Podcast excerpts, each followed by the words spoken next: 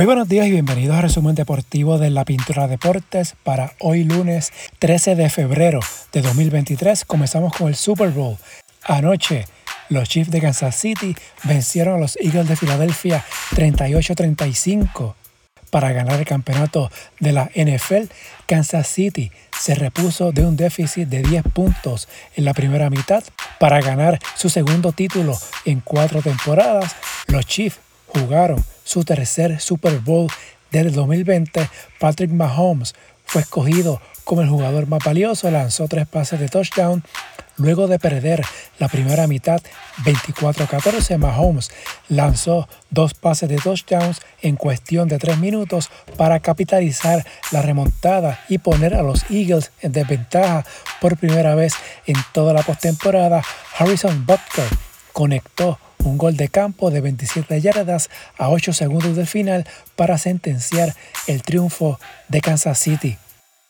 En el baloncesto, en la NBA, ayer domingo Boston venció a Memphis 119 a 109.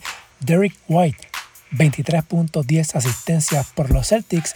Jamoran 25.6 rebotes, 7 asistencias por los Grizzlies Importante victoria para Boston, que tiene juego y medio de ventaja sobre Milwaukee, que le sigue bien de cerca gracias a una racha de 10 victorias. Ayer también Toronto le ganó Detroit 119 a 118. Fred VanVleet 35 puntos, 8 asistencias. Para hoy lunes hay 11 partidos. Lo más destacado, Denver visita a Miami. Este juego va por NBA TV a las 8 y 30. Los Lakers estarán en Portland a las 11 de la noche. Este juego va por League Pass. En notas de la NBA, Sam Williamson se agravó su lesión de hamstring derecho. El tiempo que estará fuera de acción, que será más allá del juego de estrellas el próximo domingo. Por otro lado, el pasado sábado en la G-League, Paris Bass anotó 50 puntos y capturó 11 rebotes en el revés de Wisconsin ante Delaware 166 a 139. Bass será refuerzo de Arecibo en el BCN la temporada que inicia el 22 de marzo. Anteriormente Bass fue refuerzo con San Germán. En la ACB, en la jornada 20, ayer domingo, Real Madrid y Barcelona ganaron sus respectivos partidos para mantenerse empatados en el liderato, ambos con 17 y 3. Madrid venció a Murcia 88-80. Barça, por su parte, superó a Río Breogán 82 a 54. La ACB recesa hasta el 5 de marzo, ya que el próximo fin de semana se juega la Copa del Rey y luego viene el parón por la ventana FIBA. En el béisbol, la semana pasada se anunciaron los rosters de las novenas que estarán activas. El Clásico Mundial de Béisbol, la única gran baja para Puerto Rico, Carlos Correa. La selección boricua debuta el 11 de marzo ante Nicaragua. Mientras en la Serie del Caribe, el pasado viernes, los Tigres del Licey conquistaron el campeonato al vencer a los Leones de Caracas 3-0 en la final. Es el undécimo título para el Licey, el 22 para la Liga de República Dominicana, los indios de Mayagüez, monarcas de Puerto Rico, no adelantaron a semifinal al terminar en quinto lugar en la fase regular. Mientras en la AA Ayer comenzó la temporada 2023 y los campeones defensores Toritos de Calley superaron 6 a 3 a los debutantes criollos de Caguas ante más de 2.000 aficionados que llegaron al estadio Pedro Montañez. El derecho Jesús Ortiz lanzó dos entradas en relevo sin permitir anotaciones para ganar el partido.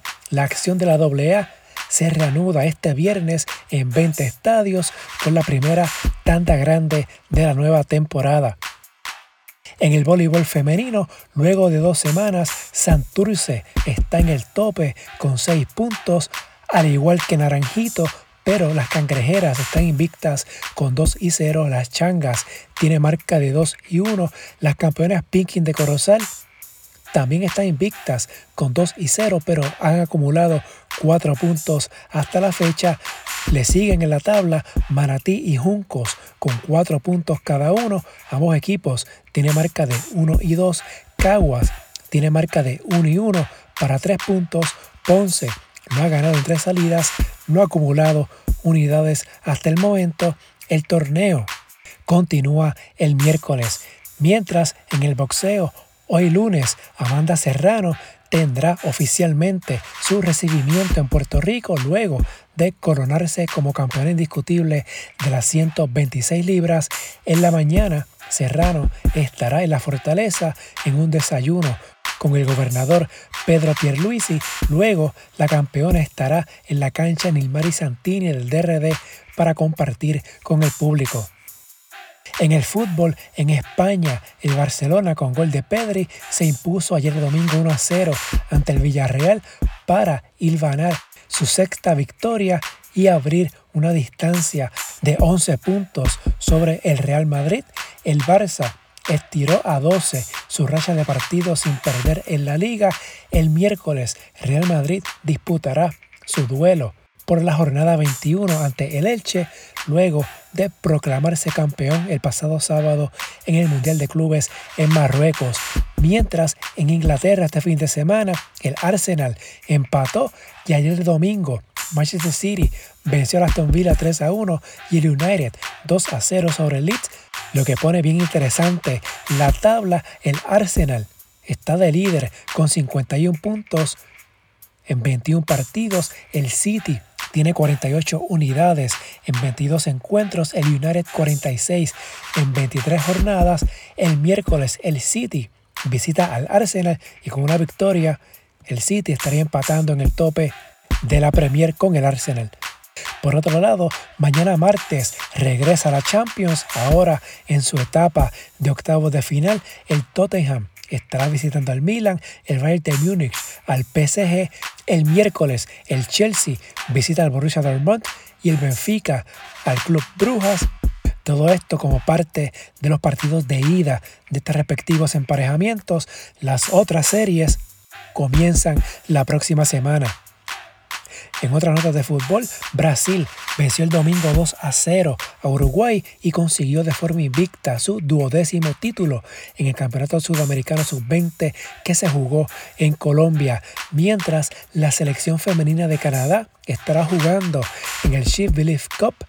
Hace unos días las jugadoras canadienses habían decretado una huelga para protestar contra recortes presupuestarios pero según las futbolistas, estas volvieron a la concentración luego de recibir amenazas legales por parte de la Federación Canadiense. Canadá ganó el oro olímpico femenino en Tokio 2020. Por último, en el olimpismo, el presidente del Comité Olímpico Internacional, Thomas Bach, insistió el domingo que se tienen que respetar los derechos humanos de los deportistas y negó que la organización esté en el lado equivocado de la historia por ayudar a los rusos y bielorrusos a clasificarse a los Juegos Olímpicos de París 2024, Bash y el COI han enfrentado una serie de críticas de Ucrania y sus aliados, incluyendo comentarios del presidente ucraniano Volodymyr Zelensky, desde que trazó el mes pasado una hoja de ruta para permitir que algunos deportistas rusos y bielorrusos regresen a las competencias internacionales a pesar de la invasión rusa a Ucrania hace ya casi un año. Si le gusta este resumen, favor de darle una valoración de 5 estrellas para que esto le llegue a más personas, suscribirse para que reciba la notificación una vez esté listo un nuevo episodio, las redes sociales Facebook e Instagram en la Pintura Deportes, Twitter at Pintura Deportes, la página web en la Hasta aquí el resumen de hoy. Que tengan todos excelente día.